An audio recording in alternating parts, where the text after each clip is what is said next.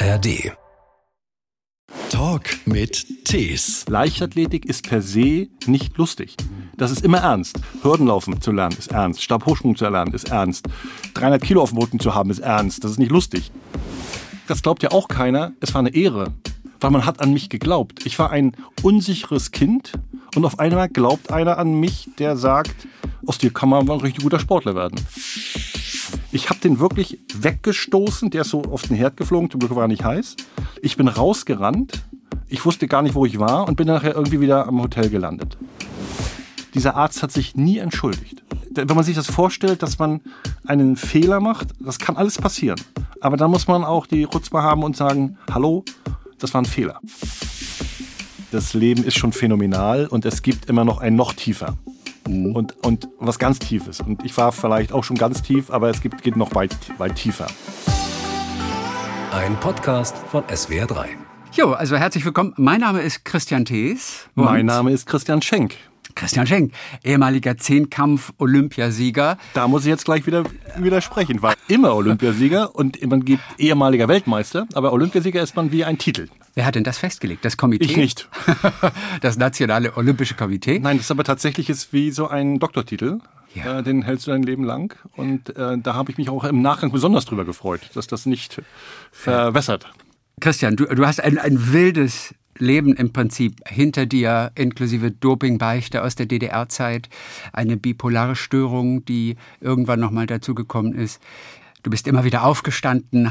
Mittlerweile beschäftigst du dich mit großer Leidenschaft äh, mit dem Thema Inklusion und organisierst jetzt zum zweiten Mal hier die Tage dann das zweite All-Inclusive Festival in Rostock über das wir natürlich dann auch noch reden werden. Wie läuft's aber? Alles gut soweit oder, oder arg im Stress jetzt in der Schlussphase? Überhaupt nicht. Ich habe gerade, ich gerade komme von einem Gespräch vom Landessportbund hier in Berlin und habe den sagen dürfen, wir sind so drei Wochen vor dem Wettbewerb und wir haben zu 99 Prozent alles fertig. So muss man Hochleistungssport betreiben.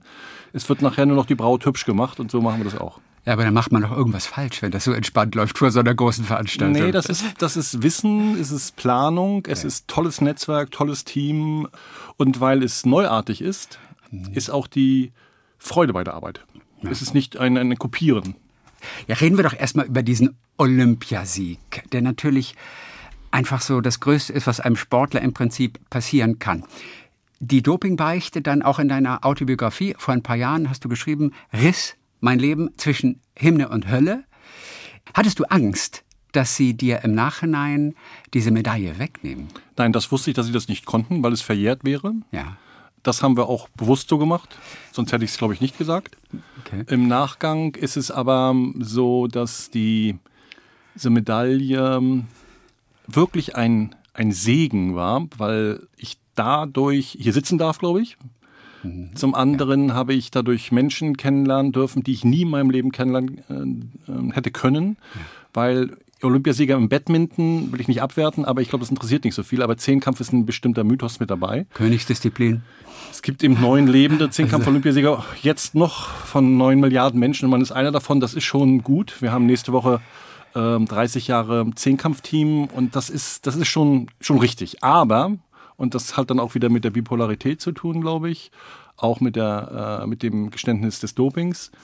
Wenn du mit 23 Jahren nach 19 Jahren Training ich habe also mit vier Jahren angefangen, ja. Sport zu treiben. Und du wurdest ausgesucht, mehr oder weniger, auch in dem DDR-System Nein, damals? mein Vater hat in gewisser Weise, der war Hochleistungssportler, der hat Ach. erkannt, ich bin hyperaktiv okay. und der muss früher schlafen und dann wollte ich eigentlich Tennisspieler werden. Da hat er gesagt, kommst bloß bis nach Prag und wenn du Leichtlegen machst, kommst du in die Welt. Also war das auch entschieden, also bin ich dann Leichtathlet geworden. Richtig. Aber was, ich, was eben viel wichtiger ist, was selten gesagt wird, wenn man mit 23 Jahren den Oscar des Sports kriegt, will man doch danach noch 60, 70 Jahre leben.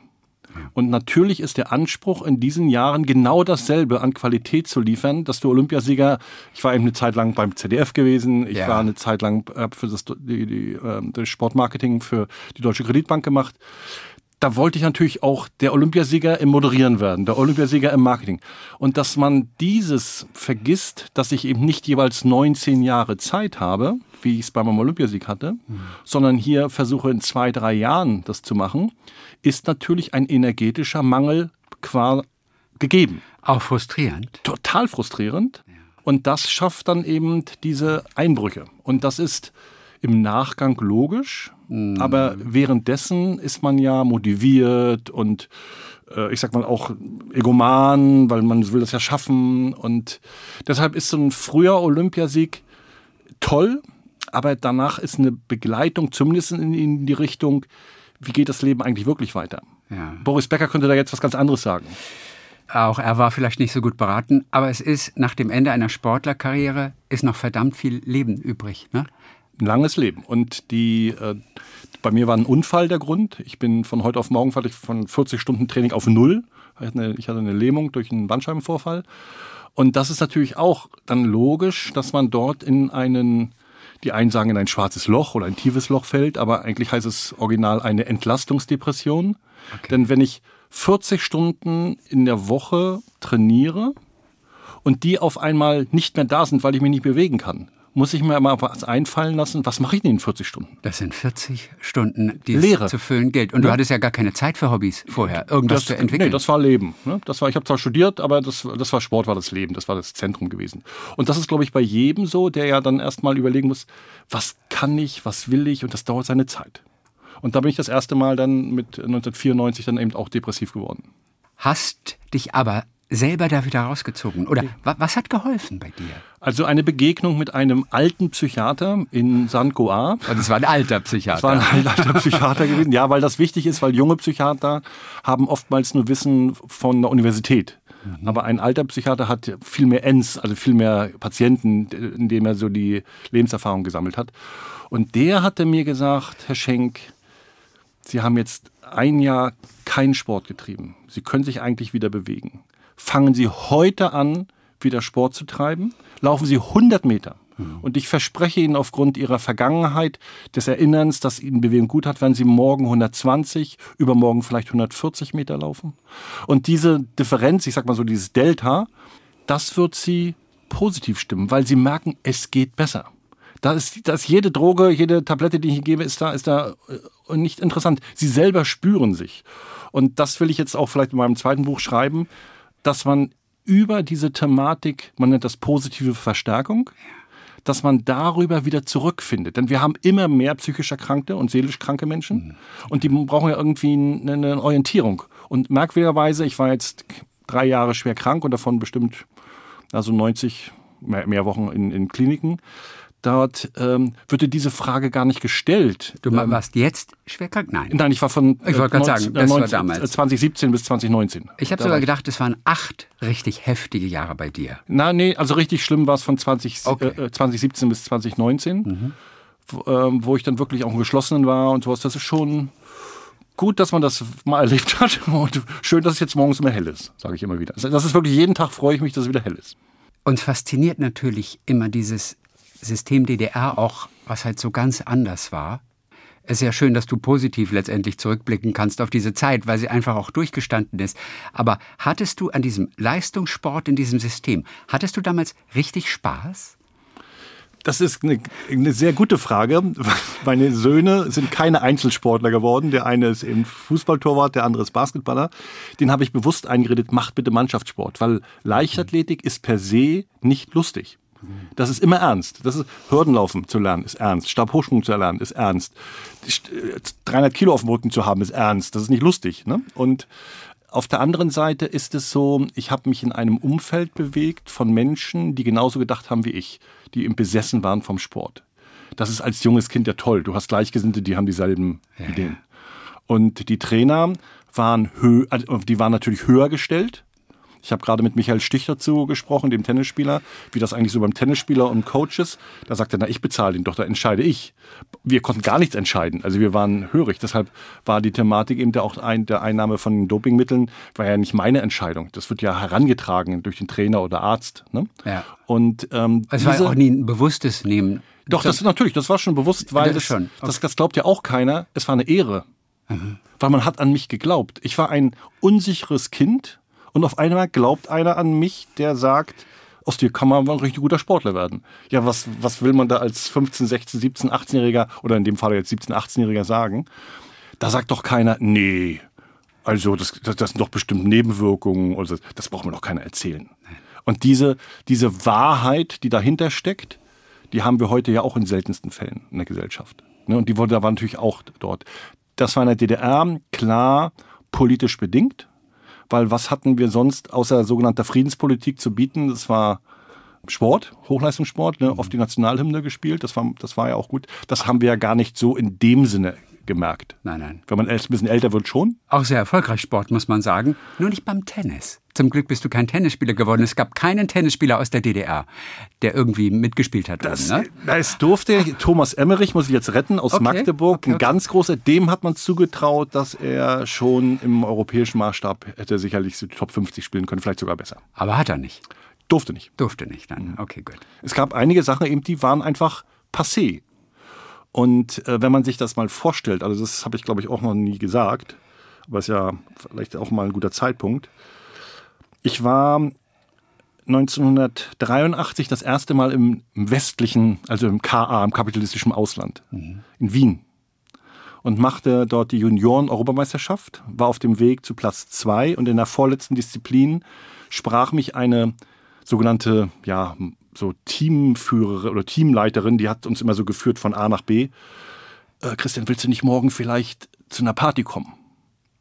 Im Wettkampf. Also keine Teamleiterin von euch. Keine von, ein- das ist aus Ein- Österreich, ne? Aus Österreich, vor Ort. Mhm. Und die, dann habe ich gedacht, naja, also, das ist eine gute Frage, aber also jetzt nicht. Und nicht am Morgen, übermorgen vielleicht. Und dann haben wir das so, so hingemeint, dass wir uns übermorgen dann treffen. Dann musste er aber abseits vom Hotel, irgendwo in der Nebenstraße, und das hat dann auch alles geklappt. Dann wurde ich abgeholt, dann fuhr ich in irgendeine Villengegend in Wien und dann waren da 10, 15 Jugendliche und die haben dann mich natürlich wie so ein Paradiesvogel angesehen. Oh, ein Ossi, der hat zwei Arme, zwei Beine und einen Kopf und so. Ne? Und ich muss Und ihm der ist ganz schön groß. und Der ist ganz schön groß. Ne? Na, das war dann alles so ganz lustig. Und dann kam der Vater und der bat mich in die Küche. Der Vater vom, Von wer, wer auch immer die. Party veranstaltet hat. Hm? Dann lehnte er sich an so einen Herd, verschränkte die Arme, das habe ich noch wie heute vor Augen, und sagte, willst du nicht hier in Wien bleiben? Du kannst bei Wacker Wien trainieren und du kannst eine Banklehre machen. Ich habe den wirklich weggestoßen, der ist so auf den Herd geflogen, zum Glück war er nicht heiß. Ich bin rausgerannt, ich wusste gar nicht, wo ich war und bin nachher irgendwie wieder am Hotel gelandet. Ich habe 2004 meine Stasi-Akte geguckt, da war das ein Test, ob ich mannschaftsdienlich oder national ausgerichtet bin oder nicht. Das muss man sich mal fragen, welcher Aufwand. Stell dir mal vor, du hättest Interesse gezeigt damals. Dann hätte, das hätte ich niemals gemacht, weil das wundert mich immer. Mein Vater hat den Job verloren, mein, meine Mutter, mein Bruder. Ich wäre nie, nie darauf gekommen. Weil, wie gesagt, ich kann doch nicht, wenn ich das mache. Für mich war immer so, ich bin doch nur groß geworden, kann ich auch nicht ändern. ja. Ne? Aber diese Geschichte, welchen Aufwand da die Stasi betrieben hat, ist schon der Hammer. Wie viel von dem Erfolg verdankst du auch deinem Vater, der sehr streng war, glaube ich, der, der sehe ich schon deiner Mundbewegung an, der hat viel erwartet von dir. Und zwar richtig viel. Er hat das, er hat sehr viel erwartet. Er hat, ich habe ihm sicherlich auch ganz viel zu verdanken, weil er eins auf alle Fälle gemacht hat. Er hat einem ostdeutschen Jungen alles ermöglicht, was zu ermöglichen war. Skifahren, Segeln, Kultur, Konzerte. Das hat er mir gezeigt. Das habe ich im Nachgang erst gemerkt. Aber so als Vater war er eben, es gab beim Mittagstisch, ich war alle 14, Tau, äh, 14 Tage immer nur Samstagnachmittag und Sonntag früh äh, zu Hause, ging es immer nur um Politik und Sport. Das war sein Leben. Was war der vom Beruf? Was hat er Der gemacht? war ein sehr, sehr erfolgreicher Mediziner, Chirurg, war auch zweimal DDR-Meister über die Hürden okay. und wusste dadurch eben Bescheid, wie das so funktioniert. Und sagte, als ich mit zwölf Jahren zur Kinder- und Jugendsportschule ging, jetzt geht es nur noch um Brot und Spiele. Und da hat er recht gehabt. Ne? Also er war schon richtig klug, aber er war wenig mit Empathie gegenüber den Kindern ausgerichtet. Und er hatte sogar selbst, als du die Goldmedaille gewonnen hast im Zehnkampf, 88 in Seoul, da hat er noch irgendwas kritisiert. Ja, da ist er mir entgegengekommen und hat mich nicht umarmt oder so. Hat gesagt, aber über die Hürden bin ich immer noch schneller als du. Das war schon ein bisschen so, eine, so ein nasser Lappen, der einem da um die Ohren flog. Aber, Aber- ich konnte ja auch nicht ändern. Ich habe nicht zurückgehauen. Aber warum? Warum war der so? Wo kam denn das her? Das ist ja, du, du warst Olympiasieger. Also die Frage könnte ich vielleicht beantworten. Ich hatte vom Tod meines Vaters ein halbes Jahr vorher gebeten, er möchte doch mal in sein Leben aufschreiben. Und vielleicht muss ich das nochmal unter diesem Aspekt lesen, die Zeilen. Er hat so 80, 90 Seiten geschrieben. Wann war das? Wann ist er gestorben? Äh, 2008. Okay, 2008. Und das, ist, das werde ich mal gucken, Okay. woher das eigentlich kommt. Ist er noch glücklich geworden nach der Wende, dein Vater? Ganz auch eine tolle Frage. Also er hat er ist so ein politischer Arzt eigentlich gewesen. Er ist Chirurg, war dann Kreisarzt, Bezirksarzt und er hat, äh, weiß ich, den, den, großen Winter 78 auf Rügen äh, verantwortet, dass da, als die ganze Insel da unterging vor Schneemassen, hat er da die ganzen Hubschrauber koordiniert. Und dann war die Wende. Und dann hat man ihn ja in gewisser Weise kalt gestellt, auch weil er Stasi-Verbindungen hatte dahingehend, dass immer, wenn er jemanden einstellen musste, einen Arzt oder einen Verantwortlichen, wurde er immer gefragt, na, haben Sie Westkontakte? Diese Frage musste er auch immer stellen und sowas. Ne? Und das war war ihm dann so, das hat ihm das Genick gebrochen. Und das ist bei Führungskräften nun mal so gewesen. Und dann hat er zu Hause mit der Mutter eine Hauspraxis aufgemacht. Und er sagt, das war die schönste Zeit seines Lebens. Er hatte Zeit, die Patienten hatten Zeit, die saßen im Sofa, die Mutter hat den Kaffee gekocht und der, ich sag mal, war nicht zehn Minuten äh, Verweildauer mit dem Patienten, sondern war dann irgendwie 25 Minuten plus Schnaps. Mhm. Das war also irgendwie schon eine, ganz andere Zeit. Eine ganz andere Zeit. Ne? Und er war glücklich. Er war nach, glücklich. Der Wende, nach der Wende. Nach der Wende. Nach der Wende. Okay. Das ist ja auch als Sohn dann letztendlich total schön, einfach das noch mitbekommen zu haben. Ja, oder? da ich war nie da. Ich mhm. muss sagen, ich bin wirklich, ich bin von elf, mit elfeinhalb von zu Hause weg. Und äh, das, ist, das ist auf alle Fälle ganz schlecht. Das habe ich meinen Kindern auch gesagt. Ihr geht nicht ins Internat, wenn bleibt ihr so lange, wie es geht weil mir ist dadurch die Bindung zur Familie verloren gegangen, wenn man so früh von zu Hause okay, weg ist. Ne? Okay. Warum ich auch darauf komme, dass der ja so streng war. Du hast Medizinstudium begonnen, dann, bevor du dann letztendlich auch Fernsehen gemacht hast beim ZDF. Du hast das Medizinstudium dann abgebrochen und dein Vater war so sauer, der hat jahrelang nicht mit dir gesprochen. Auch das einfach total bitter. Aber du, du, du, du, du warst Kummer gewöhnt, oder? also ich habe mir gesagt, das machst du bei deinen Kindern nicht. Das war also, ah. also ist, man weiß nie, wo man sich für entscheidet und die, jeder hat sein Recht. Und das war, glaube ich, dieses äh, Verlangen von ihm, dass drei seiner Kinder wie es einer Mediziner wird. Mhm. Und dass ich das, ich hatte nun das sicherlich das Potenzial. Aber ich muss auch sagen, wenn ich meine Jobs reflektiere, habe ich die immer mit Passion gemacht. Wirklich mit Passion. Und das ist mir beim Medizinstudium nie passiert. Kann aber auch darin liegen, dass ich alle halbe Jahre die Semester wechseln musste und ich keine Studiengruppe hatte, wo man so durchzieht. Mhm. Und das war vielleicht auch ein Problem. Aber 40 Stunden Training und dann Medizinstudium ist auch, einer hat es geschafft, Sigi Wenz und äh, hier Dr. Thomas Wessinghage auch. Mhm. Das sind aber schon dann, die müssen richtig klug sein. Ich bin nur so ein bisschen klug. Ja. Diese Goldmedaille ist aber für dich aufgrund dieser Dopinggeschichte nicht weniger wert. Das Doping hat sie dir nicht verleidet. Nein, es gibt paar, die, die sind sauer, was mich immer wundert, weil ich sage die Wahrheit und dann wirst du dafür angegriffen. Aber, hm. aber ich habe meine Meinung ge gesagt. Auf der anderen Seite würde ich behaupten, dass diese Medaille, also dieses, dieses Siegen im, im richtigen Zeitpunkt, zum richtigen Zeitpunkt, mir mindestens 95 Prozent aller Türen geöffnet hat, die ich öffnen wollte. Mhm. Also den einzigen, was ich nicht geschafft habe, weil er dann nachher verstorben ist, war Nelson Mandela. Aber sonst habe ich alle Menschen, die ich treffen wollte, habe ich getroffen. Das ist wirklich enorm. Auch Obama? Ja, der war zu spät ne, dafür. Ja, das war was das, das, war zu ne? spät. Ne? Aber, aber, äh, aber ich weiß ich. Es gibt, gibt wirklich äh, Personen, wo ich gedacht habe, das gibt's ja gar nicht. Für mich ist erstaunlicherweise Christa Wolf war so eine große ostdeutsche Schriftstellerin, die auch im Westen dann Teil war. Die durfte ich dann selber interviewen. Und ich habe viele Menschen interviewen dürfen. Für das ZDF damals schon? Nee, das. Nein, ich wollte gerade sagen, fürs ZDF, da warst du ja in der Sport. Da war ich mit Herrn Poschmann. Ja. Er ist leider verstorben. Er war nicht ein guter, keine gute Führungskraft. Der hat mir das nicht so, der wollte das nicht so richtig, dass ich da äh, groß werde. Der auch Leichtathlet war. Ja, das war oh, das Problem, aber nur Läufer. Und das hat von den anderen Sachen nicht so viel verstanden. Aber das ist eine andere Sache. Ja. Aber ich habe das große Glück gehabt, dass ich über meine zweite große Tätigkeit, als ich Sportmarketing machen durfte, wurde mir ein Schloss angeboten in der Nähe von Oranienburg, von Meseberg, wo die Bundesregierung auch ihren Sitz hat. Und also das, das Gästehaus. Und dort hatte, war die Rote Kapelle im Unterschlupf gewesen. Das eine, ist so eine, eine Widerstandsgruppe, ne, mhm. wo man sich mal überlegt, auf welcher Seite sie nur wirklich waren. Und 1895 hat da der Kaiser die sogenannten Liebenberger Gespräche geführt und über die Zukunft Deutschlands nachgedacht.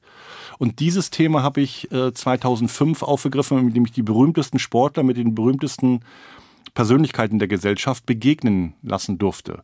Walser war da, Jauch war da. War, äh, es war wirklich, ich habe, glaube ich, 150 Leute da interviewen dürfen. Und das war ein Geschenk so vielen jungen Menschen die Chance zu geben, dass sie merken, sie sind wirklich auch eine Elite, weil nur deshalb kommen ja die, diese anderen Namen auch, weil sie interessiert sind, was machen diese jungen Sportler eigentlich. War noch ältere Sportler dabei. Auf der anderen Seite habe ich denen immer gesagt, nutzt die Kontakte. Ich glaube, der Hochleistungssport für so semi-professionelle Sportler ist deshalb gut, weil du im Nachgang ein Netzwerk bekommst, was du nicht studieren kannst. Mhm. Und das ist ja heutzutage schon gut, wenn du weißt, wo du dich mal hinwenden kannst. Mhm. Und das habe ich da machen dürfen.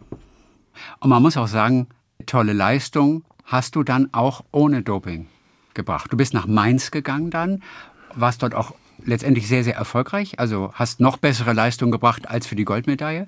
Also es ging auch ohne, aber 92 Olympische Spiele, da hat es dann nicht mehr funktioniert. Da waren auch wieder ein Arzt schuld, aber guter. Eigentlich. ja, das ist jetzt, äh, also zu einem muss ich noch mal sagen, äh, wo ich wirklich drauf äh, dränge, ist, es wird uns immer dieses vorgeworfen, ja, wir haben ja Dopingmittel genommen. Ich habe es gemacht. Ja, andere, die sagen, was sie gemacht haben und nicht gemacht haben. Was hat es ausgemacht?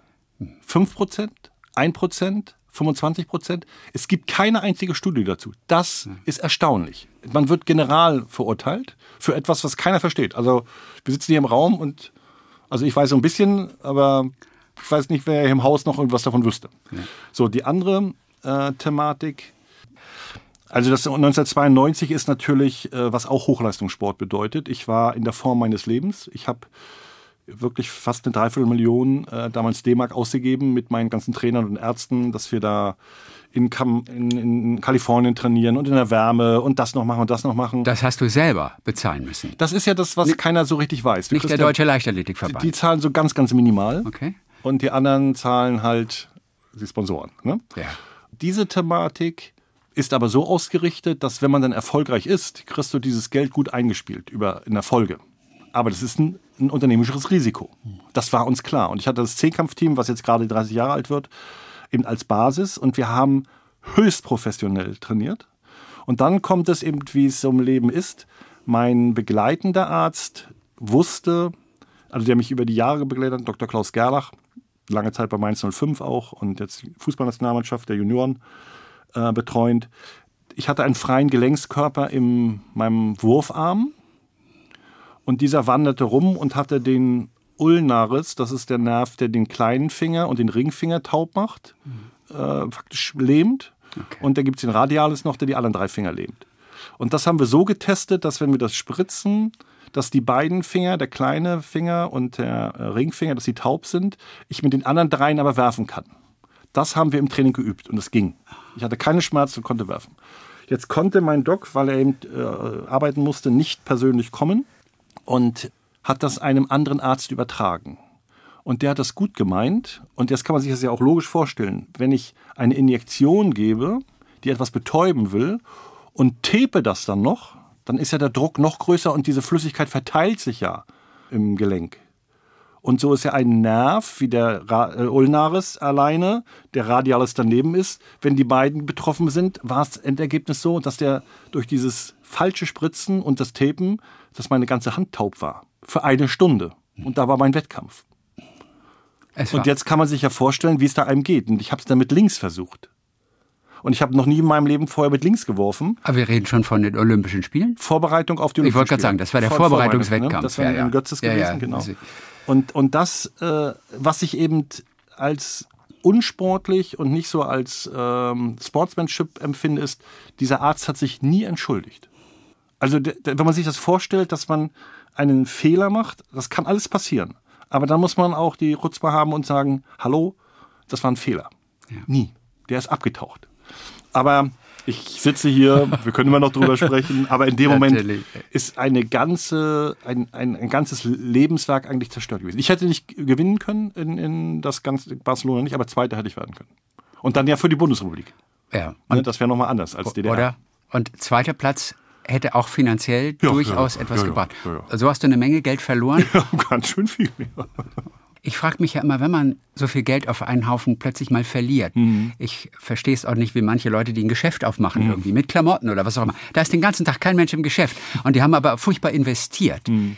Was macht man dann, wenn man, du hast gesagt, eine Viertelmillion, die du investiert hast, die ist ja erstmal in den Sand gesetzt. Mhm. Wie kann man sich davon erholen? Indem man Optimist ist. Und es gibt ja die nächste Chance. Und die habe ich ja ein Jahr später auch genutzt. Und habe es dann be- bewiesen, ne? Bestleistung gemacht. Und äh, dennoch danach wieder die, äh, auch erkrankt, weil es dann zu viel war. Aber das ist so, glaube ich, hochleistungssportliches Leben. Das ist, glaube ich, auch unternehmerisches Leben. Man ist immer auf einer Rasierklinge. Und das ist aber auch ein, ein äh, Musiker, der eben glaubt, er wird vielleicht mal äh, Solist. Ne? Und das ist ja auch, der investiert 12, 14 Stunden, 16 Stunden tagtäglich. Und weiß ja auch nicht, ob er dann irgendwie mal in, in, der äh, Albert Hall spielen darf oder wo auch immer. Aber das ist, das ist eben nicht die Masse der Menschen. Ne, das geht nicht. Es gibt nur, ich sag mal, die, wir sind so Gaußsche Normalverteilung, ein bisschen am Rand.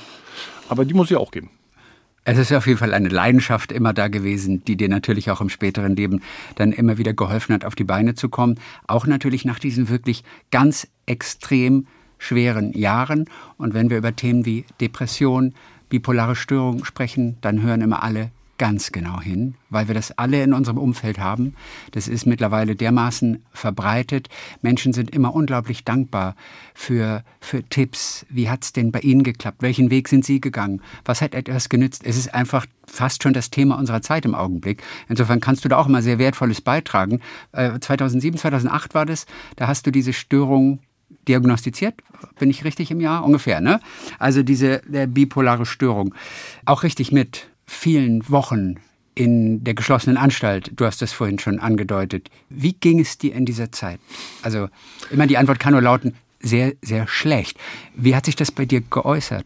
Also ich würde ähm, immer sagen, ich war langsam, obwohl ich mal ein schneller Mensch war.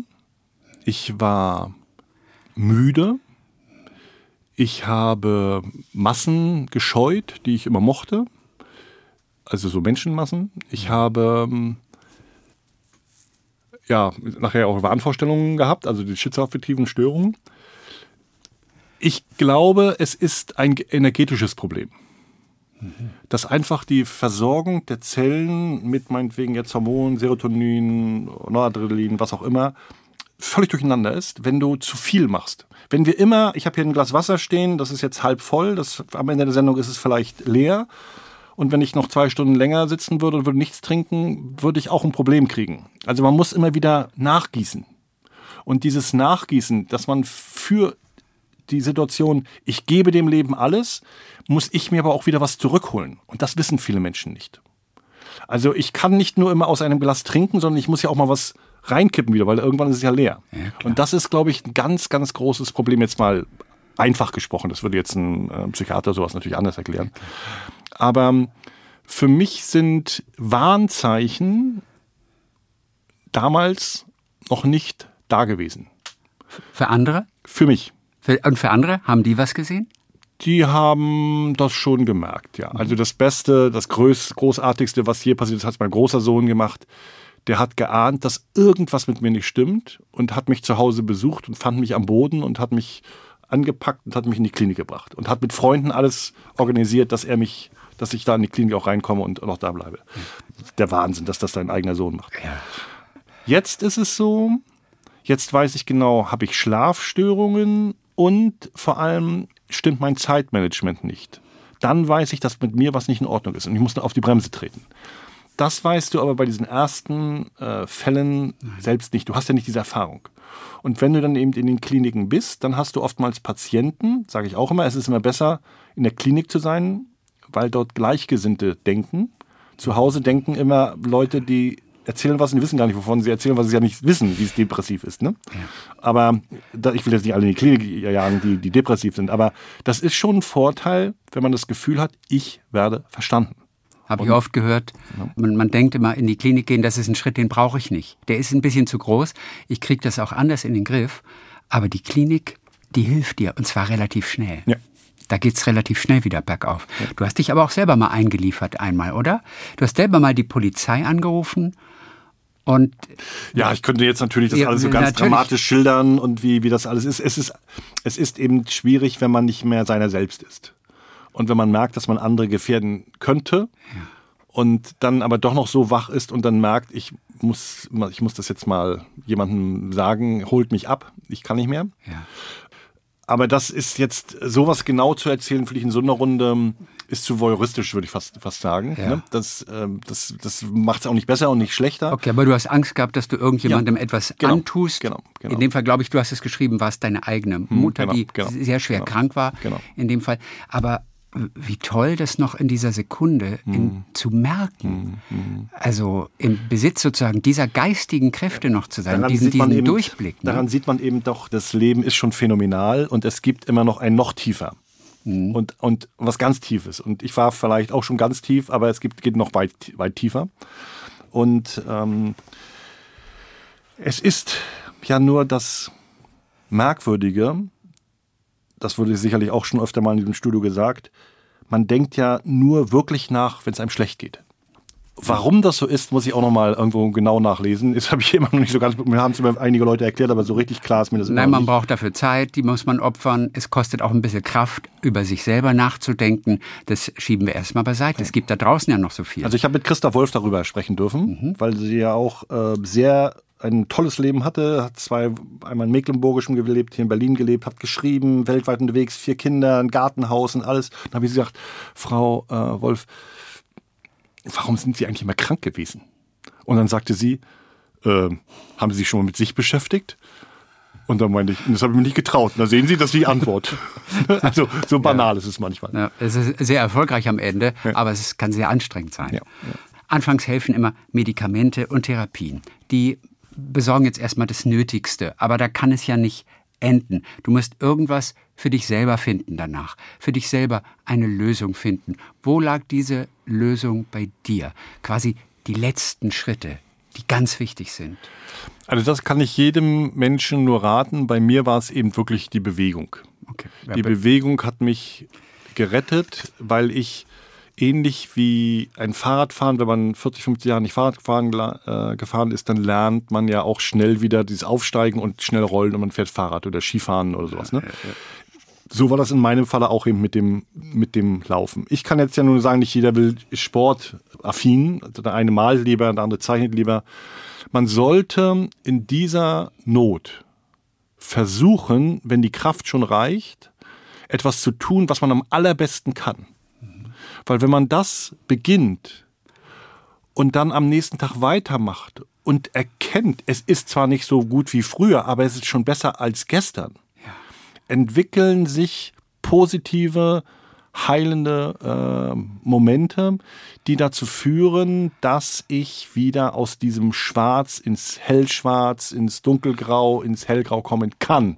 Kann. Es ist, es ist nicht aller, aller Welts Lösung. Aber diese Thematik, wie gesagt, man sagte mir die, den Fachbegriff der positive Verstärkung. Man sollte immer das machen, was man am allerbesten kann. Und bei dir war es Die Bewegung. die Bewegung. Früher allerdings immer auf Leistung. Etwas, was in der Situation komplett falsch ist. Bloß nicht auf Leistung. Das ist ja kontraproduktiv dann. Ne? Komplett. Aber du hast es geschafft, das ganz locker anzugehen? Oder wie schwer fiel dir das? Nein, ich habe dann diesem älteren Psychiater, der mir da geraten hatte, äh, dieses mit der Bewegung zu machen, mir vorgenommen. Das war dann so ein, jetzt hat der Trainer was gesagt, jetzt hat der Vater was gesagt, jetzt hat der Professor was gesagt, jetzt muss ich das auch machen. Also ich bin so ein bisschen hörig vielleicht auch. Und dann habe ich das gemacht und habe das tatsächlich festgestellt, dass das eben besser geht.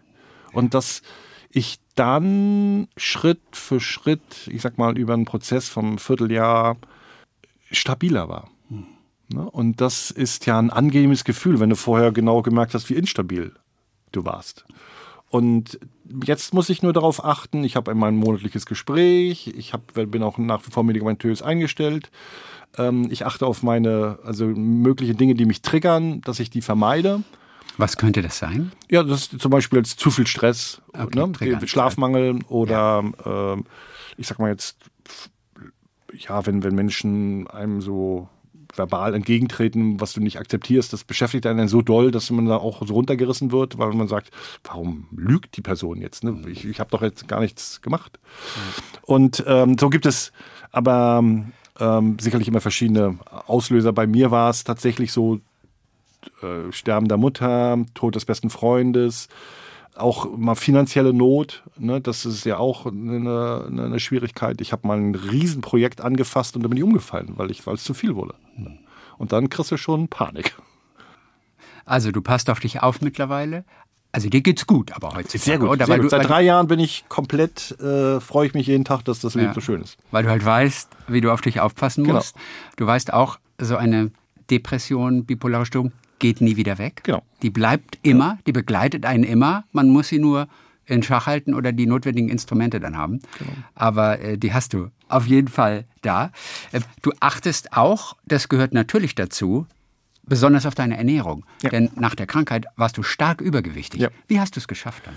Da habe ich meinen großen Sohn, den Arvid, der jetzt Torwarttrainer ist beim VfB Lübeck, der hat gesagt, Papa, auf meine Frage, was ist eigentlich besser, bewegen und essen äh, umzustellen? Da sagt er, Bewegung, du, wenn du dich bewegst, dann hast du immer gleich Hunger danach. Also Essen umstellen. Und achte jetzt bitte drauf, was du in den Mund steckst.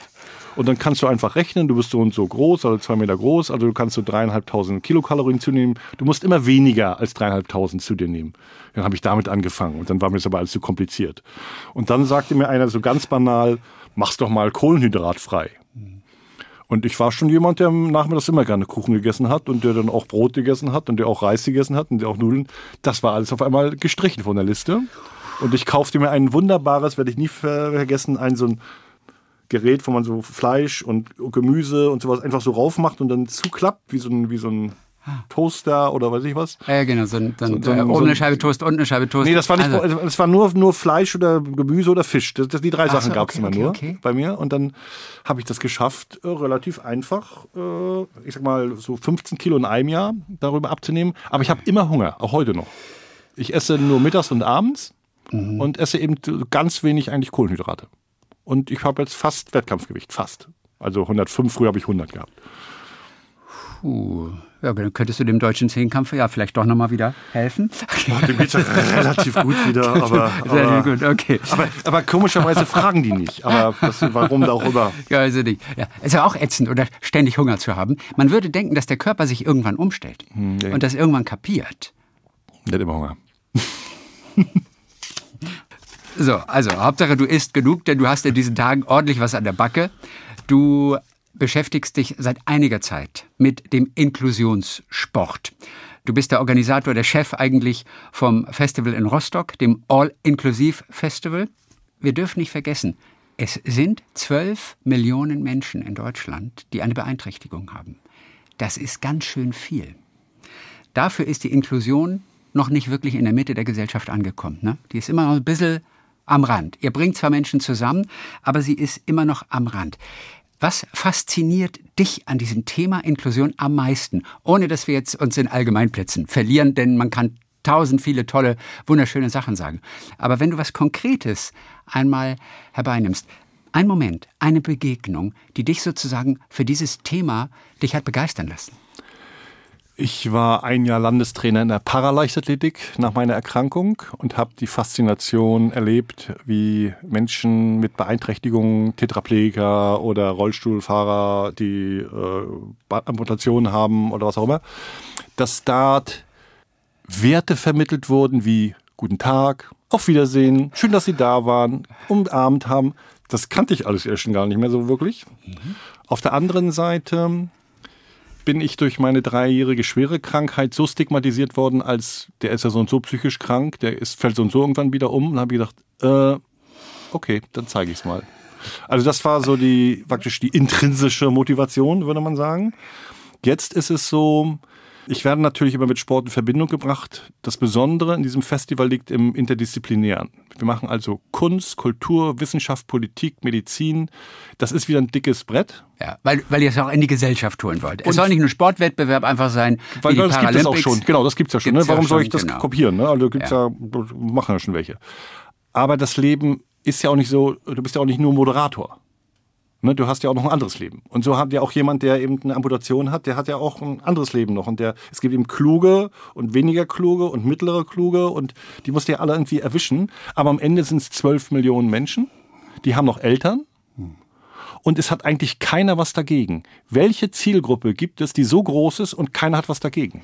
Da ist keine politische Frage dahinter, da ist keine energetische Frage dahinter, da ist keine weiß ich was Frage dahinter.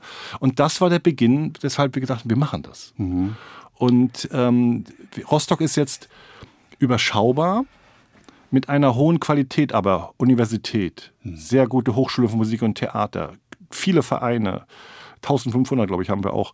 In Berlin hat man äh, gemerkt, hier bei diesen fantastischen World Games, dass das eine Veränderung vor allem bei den Journalisten hervorgerufen hat, weil es nicht nur um Leistung, sondern es ging um Werte, weil es nicht um die reine Leistung ging, sondern um Werte.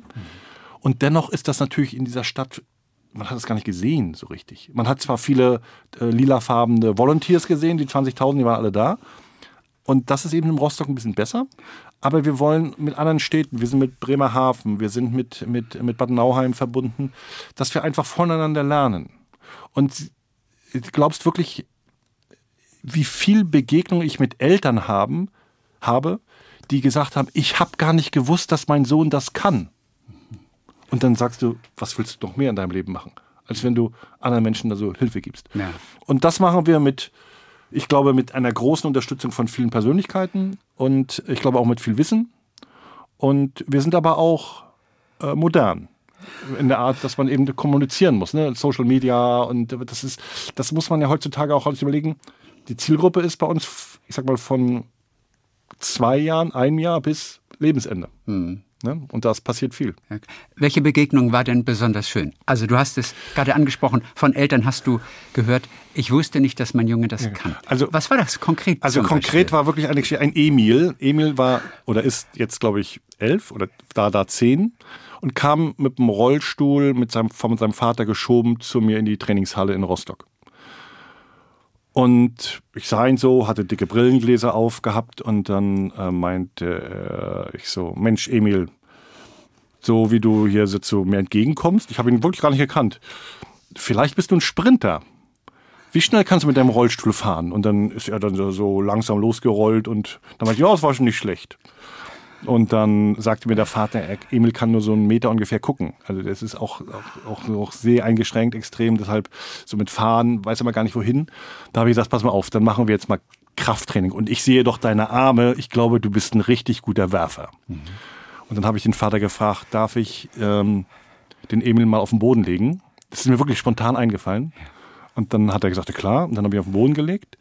Und dann habe ich ihm einen Stock in die Hand gegeben so, so, so, so einen Gymnastikstab und habe da kleine Gewichte ran gemacht.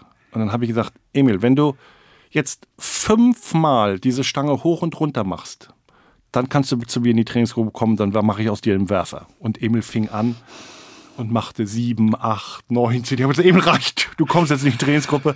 Der Vater kam wirklich auf mich zu mit Tränen in den Augen und hat gesagt, ich wusste gar nicht, dass mein Sohn das kann. Und dann stehst du selber da und musst dann erstmal schlucken und sagst, es ist doch jetzt ganz einfach. Und das sind so Momente, die habe ich zum Glück öfter. Mhm. Und äh, das versuche ich anderen, die das auch machen, weil die, die es auch machen könnten, trauen es sich nicht, weil sie Angst haben, sie könnten was falsch machen. Weil der Umgang mit Menschen mit Beeinträchtigungen ist natürlich manchmal ein bisschen anders, aber es war alle genauso. Manchmal braucht es jemanden von außen. Ne? Man kann es auch verstehen, dass die Eltern, die die ganze Zeit besorgt sind und behütet sind und natürlich auch einen 24-Stunden-Tag dann haben, dass die das nicht erkennen unbedingt, weil einfach dafür die Zeit gar nicht da ist. Insofern ist es schön, wenn jemand von außen das ja. einfach mal betrachten ja, kann. Genau ne? so. Deshalb brauchen wir Angebote. Das Problem wieder als Zahl. Nur sieben Prozent der Sportvereine in Deutschland machen Angebote für behinderte Menschen. Nur sieben Prozent. Und es gibt aber keine Ausbildung auch. Es gibt keine Ausbildung für Para-Leichtathletiktrainer. Also musst du das doch machen. Ja. Ne? Hattest du eine Ausbildung? Nein, du hast es intuitiv gemacht. Ich habe das intuitiv gemacht. Ich war auf dem Weg, eine Ausbildung zu machen, aber dann hat man ja gesagt, ich äh, soll nicht mehr bei diesem Verband arbeiten, weil ich zu äh, engagiert war. Ich war tatsächlich. Man hat mir gesagt, ich wäre zu engagiert. Aber was meinten die damit?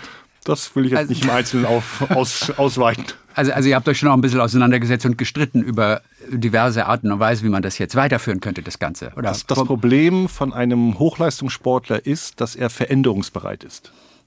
Und in Organisationsstrukturen, Verbänden, Parteien, äh, Kommunen ist das nicht die Regel. Da ist mehr das, die Stru der Struktur gerecht, was ich auch verstehe. Aber wie, wie will man etwas verändern, wenn man nicht mal was verändert? Okay. Und das sind wir halt gewohnt im Sport. Und da hast du auch nicht die Geduld gehabt, dann auch das einfach so mitzumachen und in diesen Bahnen einfach weiterzufahren. Nein, ich habe dann gesagt, dann lassen wir das, weil es ist, es ist kein Friede ähm, in, in, in dem Umfeld und dann mache ich es lieber selbst. Gut, aber jetzt hast du ja wieder etwas gefunden, wo du dich in diesem Bereich auch austoben kannst. Dieses Festival, habe ich gehört, ist inspiriert durch den Film Ziemlich beste Freunde. Was stimmt daran? Alles. Alles. weil ich eine Frage von einem sehr bekannten Journalisten aus Mecklenburg-Vorpommern in der Form beantwortet habe. Ich habe gesagt, wir machen hier ein Inklusionsfestival. Wollen Sie das nicht mehr unterstützen? Und dann sagt er, ganz schön sperrig. Und dann antworte ich, aber ziemlich beste Freunde haben Sie gesehen. Ja, der war gut. Da habe ich gesagt, da haben wir doch schon einen Unterschied. Das eine ja und das andere nein. Und so war dieser Oma Sü, das ist nochmal mein Ziel, dass ich dem nochmal begegne und dass der vielleicht mir auch nochmal was sagt, weil das war für mich so ein, ein Beispiel dafür, dass man ein Thema, was nicht einfach ist, aber auf eine sympathische, fröhliche Art vermittelt hat, auch wenn es natürlich ein Film war.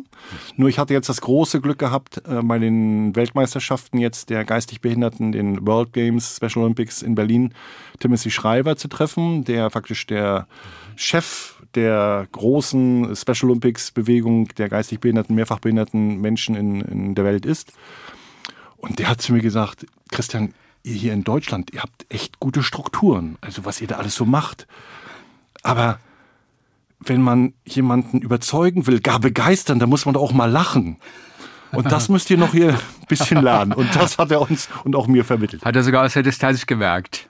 Omar Sy war in dem Film ziemlich beste Freunde der Pfleger, ne? Genau, er Der war also Pfleger, nicht der. den du natürlich auch versucht hast einzuladen für dieses Festival, oder nicht? Ich habe es versucht, ich habe auch zweimal die Agentur angeschrieben. Ich habe dann allerdings äh, die KI genutzt, um dann faktisch das mein nicht vorhandenes Französisch äh, da zu übersetzen. Da habe ich es aufs Englisch auch nochmal, das kann ich eigentlich ganz gut, aber keine Rückmeldung. Er ist ganz schön im Geschäft, glaube ich, und vielleicht ist er das kleine Mecklenburg noch nicht. Gut, ich bleibe dran. Ich verspreche es, wenn ich ihn dann habe, dann melde ich mich. Aber du bist Olympiasieger. Das sollte dir diese Tür eigentlich öffnen. Das ist jetzt eine weitere äh, Motivation. Dann für das Festival nächstes Jahr. Jetzt auf jeden Fall ist es wieder soweit, 24. bis 26.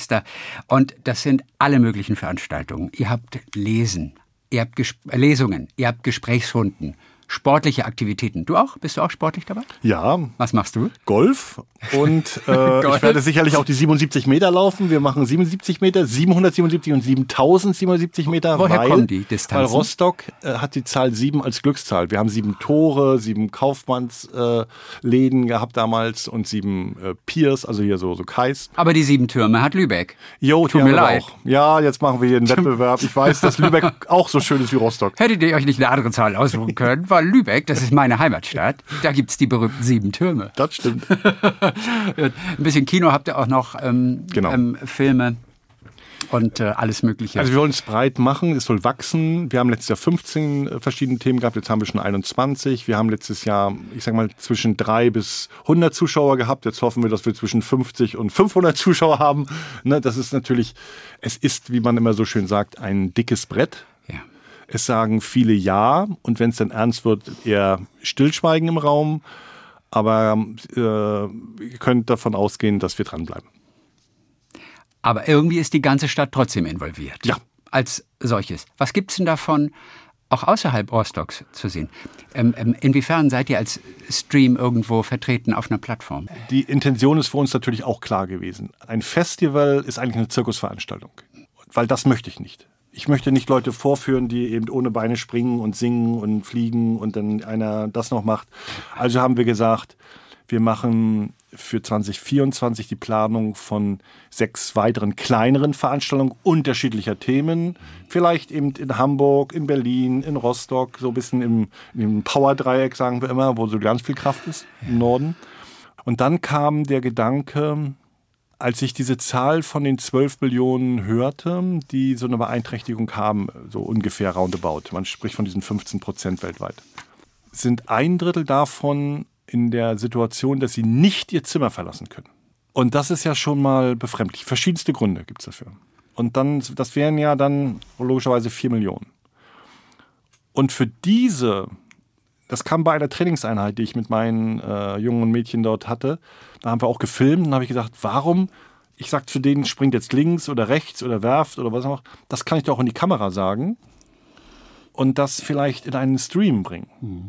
Und weil wir eben interdisziplinär sind, habe ich dann mal mit Köchen gesprochen, mit Floristen gesprochen, mit äh, Architekten gesprochen, mit Schriftstellern gesprochen, ob wir nicht einen Kanal aufbauen, wo wir wie ein Schulprogramm von Montag bis Samstags alle, weiß ich, zwei Stunden für 15 Minuten irgendwas anbieten. Mhm. Na klar. Und das machen wir jetzt im. Frühjahr. Geht los?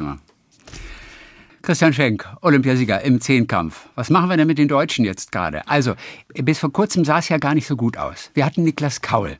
Der hat wirklich ordentlich, wirklich was äh, auf die Bahn gebracht und auf, auf dem Rasen. Ne?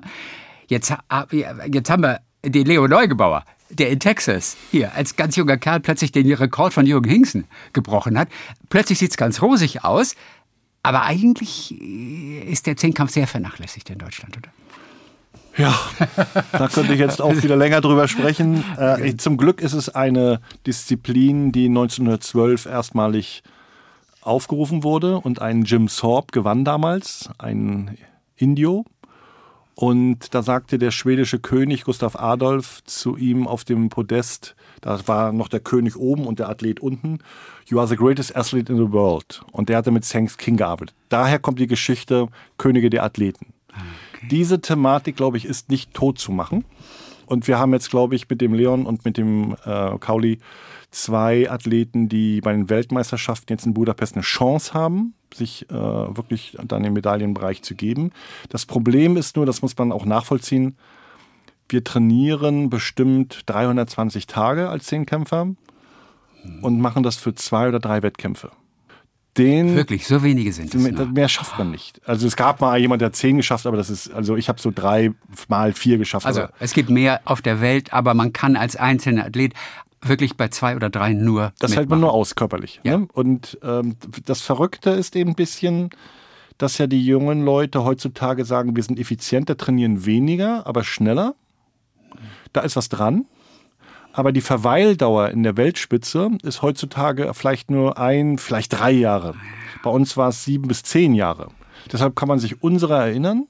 Und wenn man aber so ein, so ein schneller Stern ist, der da aufgeht und dann gleich wieder erlischt, vergisst man natürlich. Für denjenigen ist es natürlich egal. Ähm, wenn er dann Erfolg hat, dann hat er einen Erfolg. Ich glaube aber, dass der Zehnkampf gegenüber der Leichtathletik insgesamt immer eine Daseinsberechtigung hat. Ich glaube, dass die Leichtathletik viel kurzweiliger werden muss. Ich glaube, man muss es fast mehr in der Halle machen als draußen. Okay. Das ist zwar jetzt auch wieder böse von mir, was ich da sage, aber wenn ich ein Basketballspiel sehe in zehn Minuten, was da alles passiert, und wenn ich einen Leichtathletik-Wettkampf sehe, was da in zehn Minuten passiert, da ist nur bei einem großen Meeting, also jetzt in Zürich vielleicht, oder eben in der Halle, echt Action. Okay. Und das verlangt eigentlich die Jugend. Mhm. Und um die kämpfen wir alle.